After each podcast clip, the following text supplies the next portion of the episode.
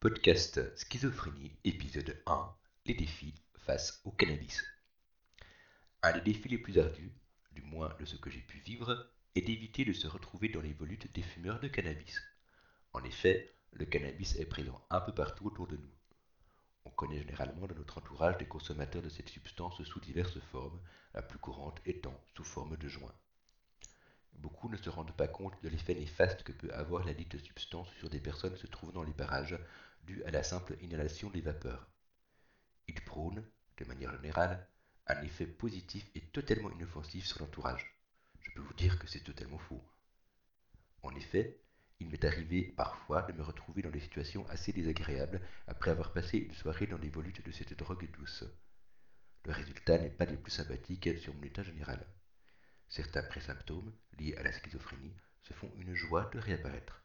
En voici une liste non exhaustive paranoïa, crise de panique, agoraphobie, apathie et d'autres. Je vous laisse donc imaginer ce que cela peut faire au travers de ces quelques symptômes qui sont connus par le plus commun des mortels. Il faut faire attention, car ces symptômes sont des précurseurs qui ne sont pas anodins pour une personne souffrant de schizophrénie. Ceux-ci avertissent que quelque chose ne va pas et qu'il est impératif de faire attention tout en espérant que ce n'est pas trop tard et qu'une nouvelle crise ne va pas faire son apparition. Il est regrettable de constater que cette substance fasse autant d'émules, à croire que le côté festif prime sur les risques pris, voire imposés. Il y a une part de nos responsabilités qui a tendance à me rendre fou face à cette substance. Au travers de mes diverses expériences j'ai pu constater que le respect d'autrui est limite mort, du moins par rapport à cette drogue. Quand on dit que l'on ne veut pas fumer un joint avec un groupe, on est considéré au même titre qu'un extraterrestre.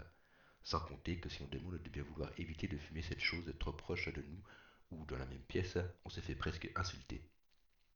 Alors oui, le joint et tous ses dérivés sous forme de fumée ou non ne sont pas sans conséquences sur des personnes souffrant de schizophrénie.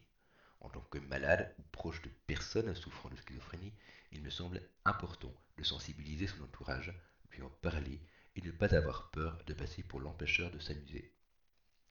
Il y a beaucoup d'autres manières bien plus sympathiques de lâcher prise que de faire subir à son corps des stress inutiles, voire dangereux pour soi et son entourage. T'est-il déjà arrivé de sentir les effets du cannabis alors que tu ne fumes pas? Déjà dû partir d'une soirée car le mot d'ordre était fumé pour s'évader Alors tu as de la chance, car cela a déjà été mon cas, et ce plusieurs fois. Heureusement pour moi, je préfère de loin avoir toute ma tête et finir chez moi que de la perdre et de me retrouver en analepsie. Alors oui, suivant certaines pathologies, le cannabis peut aider à supporter les douleurs et éviter divers dégréments.